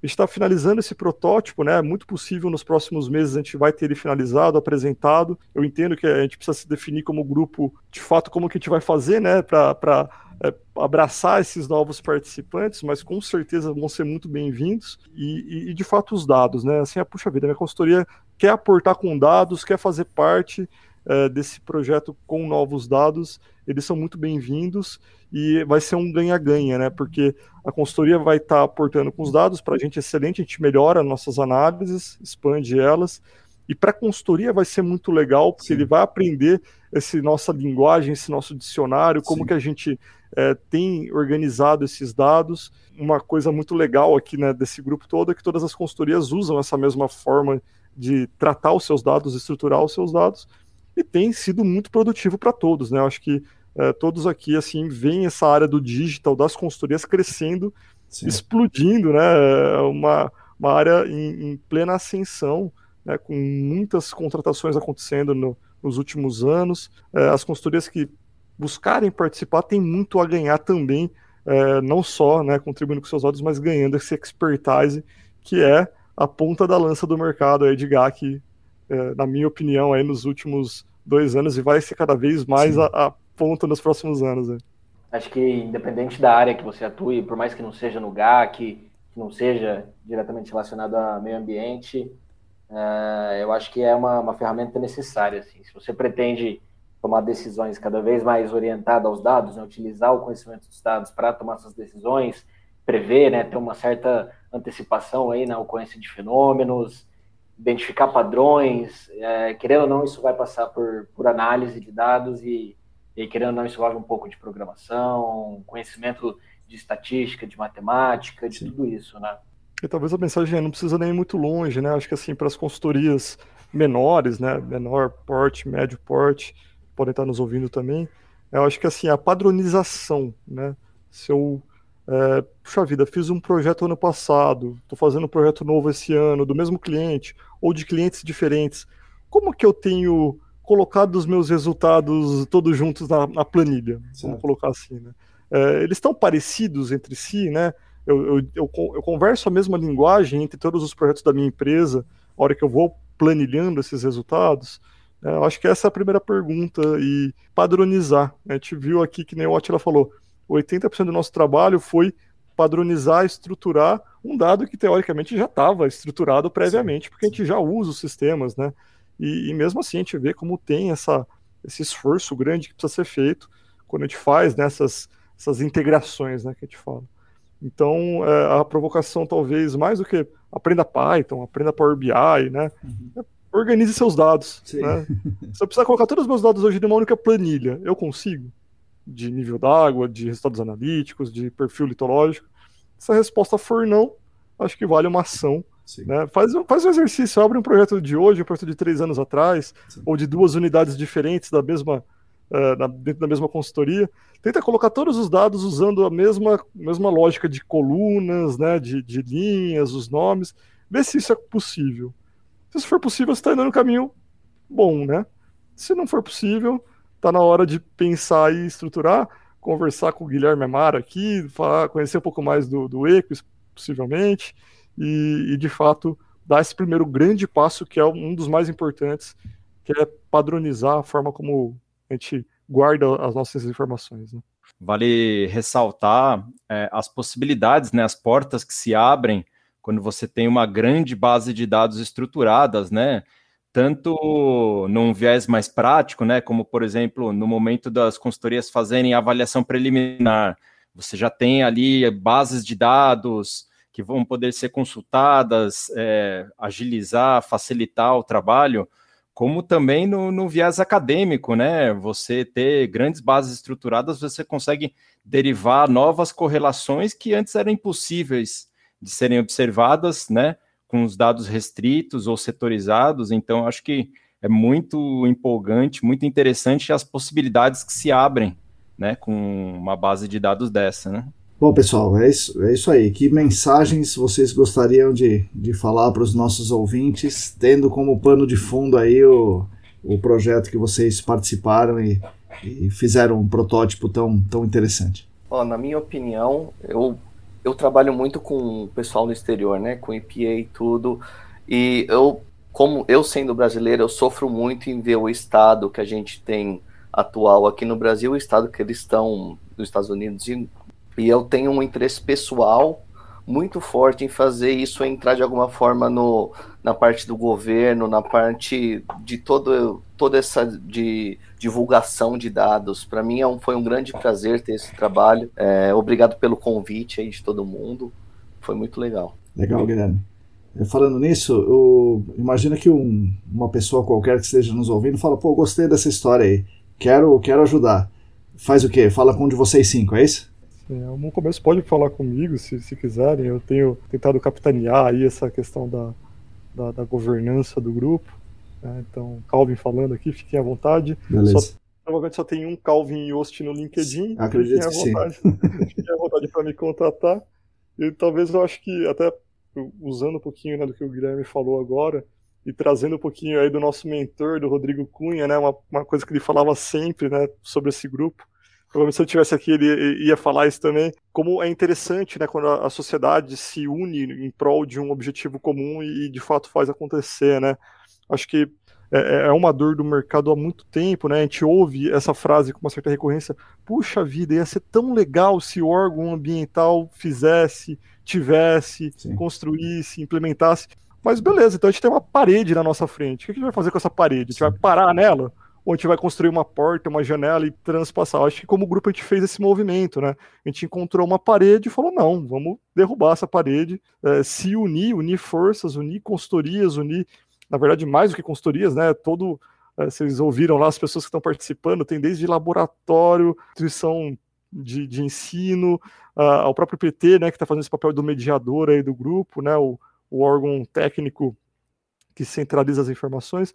Enfim, vamos nos unir todos e fazer isso acontecer. É, essa, essa mensagem que o Rodrigo dá em algumas das nossas reuniões, né, eu acho bem bacana. Não precisamos esperar ninguém propor nada, ninguém fazer nada, a gente pode se organizar e com os nossos recursos da nossa forma aqui, aos pouquinhos, né?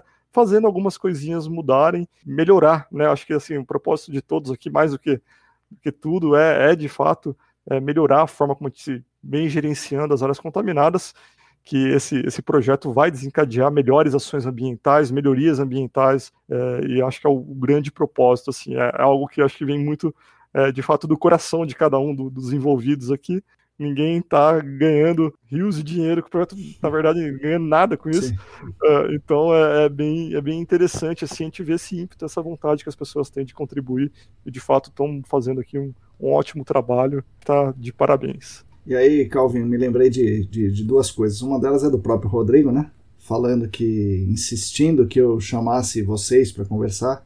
Ô, Rodrigo, vamos lá, você quer falar? Não, não, não, chama os, os cinco ali que eles vão é, eles vão contribuir melhor que eles que trabalharam então então ele, ele quis que eu falasse com vocês né é, e a segunda é uma pergunta o, ele estava na CETESB o Rodrigo estava na CETESB então as coisas na CETESB com ele lá dentro tinham um, um entendimento. Com a saída dele as, as coisas provavelmente têm outro entendimento.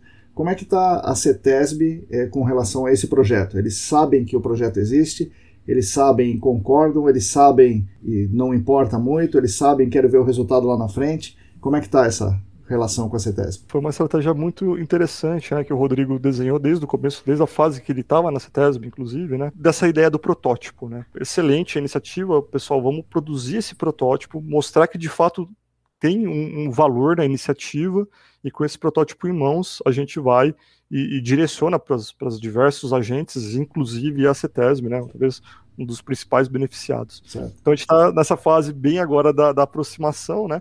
A finalização do protótipo, com a finalização a gente vai receber puts aí de outros especialistas do tema, né? Para ter um produto que seja factível para o mercado, e aí é, a gente vai se aproximar né, do, da, das, dos, das gerências e diretorias específicas da, da CETESB para apresentar esse produto que, que, bem ou mal, né, pode é, já direcionar algumas ações em termos é, de legislação, de valores de referência para o que a gente já tem hoje, né? Tipo, como o Atila falou, a gente já viu, né? Com a conta que a gente faz, ela é conta americana é muito mais conservadora, né? Joga os níveis lá para cima. É, às vezes a gente pode pensar, né? o que tudo indica que nosso estudo mostre que seja muito importante e interessante que a gente tenha é, fatores de atenuação né, né, específicos pelos, pelos compostos químicos e sites específicos, né, até a nível de building específico, é, específico para edificação, né, uhum. que faz todo sentido. Né? Sim. Mas a gente vai desenrolar ainda um pouco mais essas análises e, e sofrer né, essas revisões por pares aí para ver se de fato está tudo fazendo bastante sentido. Então, essa é a etapa que a gente está finalização do protótipo e a apresentação para os órgãos é, todos eles, né? Não, não só a CETESB. Bom, Humberto, suas palavras finais aí, sua mensagem para os nossos ouvintes. A mensagem final, então, gente, acho que é, tudo que foi comentado aqui é, é, mostra né, que é super importante ter essa colaboração entre os grupos e acho que não só no contexto de gerenciamento de áreas contaminadas, acho que é, é um exercício que a gente aplicou aqui para o GAC, mas tem uma centena né, de outros é, meios que isso pode ser é, aplicado em diversas dentro de trabalho, em diversos temas, então é, é uma coisa que está cada vez mais real, né? E aí reforçar também a importância, né, de, de, do trabalho com dados, né, dessa formação um pouco mais data-driven, né? Porque isso é, aos poucos está tomando conta do nosso mercado, né? É, e isso vai ser cada vez mais parte da nossa realidade, onde eu recomendo, né, a galera direcionar esforços, porque é onde realmente está tá dando bastante procura hoje. Perfeito, Humberto. Obrigado pela, pela presença, obrigado por participar desse projeto e ajudar a comunidade do GAC. Leandrão, manda suas palavras finais aí para os nossos ouvintes. Joia, Marcão. Um grande prazer aí conversar com vocês, compartilhar essa experiência com os ouvintes. Eu acho que realmente é uma iniciativa bastante interessante. É só o começo, né? Assim, a gente está trabalhando com um tema bastante específico e eu acho que ainda tem muito de várias partes a colaborarem. Vocês falaram da CETESB né, e outros órgãos aí. Eu imagino que com essa colaboração deles, a interação com eles vai ganhar muito o projeto como um todo também. Então, eu acho que é só o começo de, né, de, uma, de uma caminhada e a gente já observa que isso é possível com referências do exterior. Então é um grande prazer é, poder estar tá colaborando, o time do IPT também muito feliz de estar tá podendo colaborar com essa iniciativa. E eu acho que é o que os colegas falaram, né? A gente ter o melhor tratamento dos dados, organizar melhor esses dados e conseguir extrair mais inteligência de tanto esforço, tanto recurso que é empregado né, na, na investigação, nos processos aí de áreas contaminadas, certamente a gente vai otimizar esses processos e, consequentemente, otimizar e ter uma melhoria do emprego dos recursos e também da recuperação, da remediação ambiental, enfim, com ganho para toda a sociedade, né? Então, eu acho que é realmente agradecer pelo espaço que você eh, nos deu para conversar sobre esse projeto e chamar é, os ouvintes, colaboradores, empresas, etc., apoiarem o projeto, né, para a gente seguir em frente. Obrigado, Marcão. Obrigado, pessoal. Valeu. Muito, muito obrigado, Leandro. Atila, é com você. O encerramento é seu dessa vez, olha aí. Vixe, que resposta, hein? Bateu o último pênalti. Torcer para não isolar. Bom, é, antes de mais nada, eu acho que a única coisa que eu tenho a, fazer de início é agradecer, agradecer você pelo espaço, né, para que a gente pudesse divulgar essa iniciativa.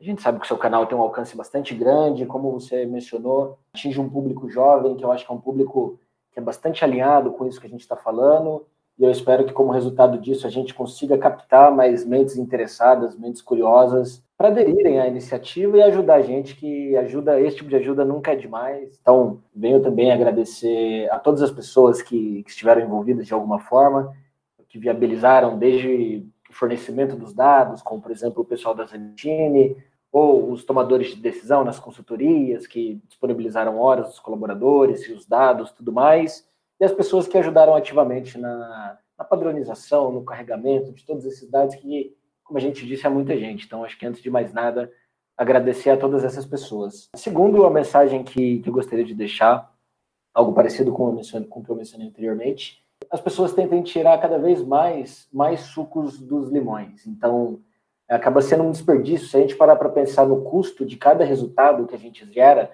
cada linha de resultado analítico ela tem um custo bastante alto, né? Porque você embute o custo da mobilização para o campo, e aí tem o combustível, aí o técnico ele vai ter que dormir no hotel, ele vai se alimentar, ele ficou longe da família dele para poder coletar essa amostra, que vai para o laboratório. Hoje o pessoal está trabalhando nos laboratórios, mesmo durante o período de pandemia que a gente está vivendo, eles não, não pararam. Então, existe um custo pessoal e financeiro muito grande para a aquisição dessas informações e seria interessante que a gente pudesse extrair cada vez mais, mais inteligência desses dados, né? dar um tratamento que seja minimamente razoável, não só gerar uma tabela, não só reportar, né? a gente precisa começar a incorporar inteligência nesses dados, transformá-los em conhecimento.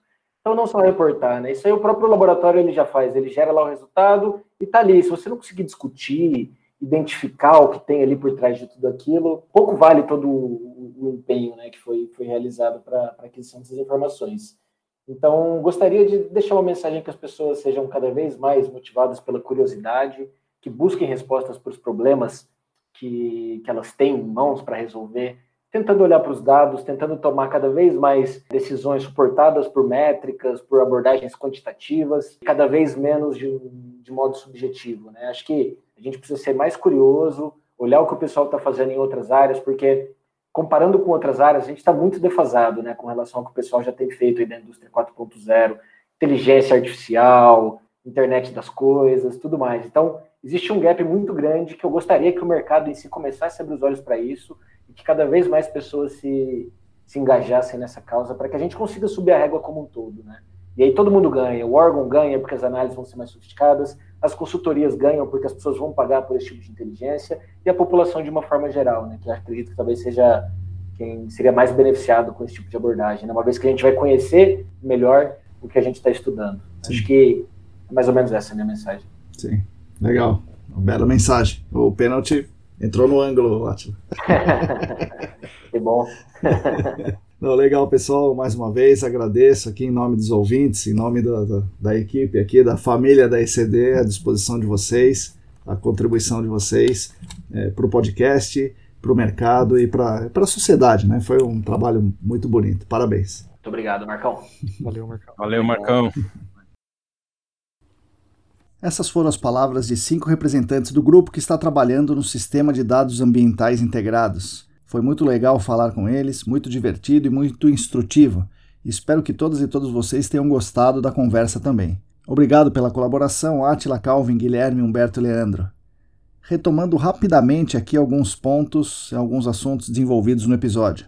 Talvez alguém ainda não saiba, mas vocês ouviram no episódio que o Rodrigo Cunha não está mais na CETESB, após mais de 40 anos trabalhando lá. Ele pediu sua demissão em agosto do ano passado e agora, além da coordenação dos cursos de pós-graduação em remediação e gerenciamento de áreas contaminadas do SENAC, além de outras iniciativas educacionais eh, na área do GAC, no SENAC, na ESAS e tal, ele é um consultor autônomo, ou seja, ele auxilia responsáveis legais e também auxilia responsáveis técnicos, usando aí toda a sua experiência e conhecimento. Outro ponto importante foi levantado pelo Atila, que me deixou intrigado e pensando muito, que foi o tema do custo do dado.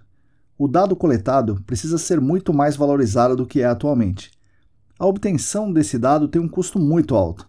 Ele falou do custo financeiro fazendo contas que a gente ignora normalmente, que tem a mobilização, tem a alimentação do pessoal, tem as horas de todos os envolvidos nessa coleta de dados, do laboratório e etc. Mas tem também o alto risco para a obtenção desses dados. Risco de manipular substância química, que as substâncias químicas são potencialmente perigosas, né? que a gente estuda isso. Né? As substâncias químicas potencialmente é, que causam risco à saúde humana. Tem um risco de acidente de trânsito, risco de acidente de trabalho, risco de perfurar um cabo ou perfurar um tubo, e atualmente nós temos também o risco de contrair Covid. Todo esse trabalho, todo esse risco para coletar um dado não representativo, por exemplo, uma amostra de solo no espiral do Hollow, ou um liner que a varredura aponta três unidades de estratigráficas e aponta indício de contaminação e a gente manda uma amostra para o laboratório, fazer isso é algo não sustentável e eu diria mais, é algo pouco inteligente.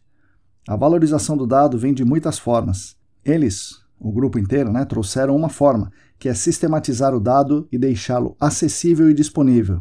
Eu estou com a Atila nessa. Devemos fazer mais suco desses limões. Por fim, o Calvin, trazendo a fala do Rodrigo, diz que quando a sociedade se une a um propósito, é mais fácil atingir os objetivos.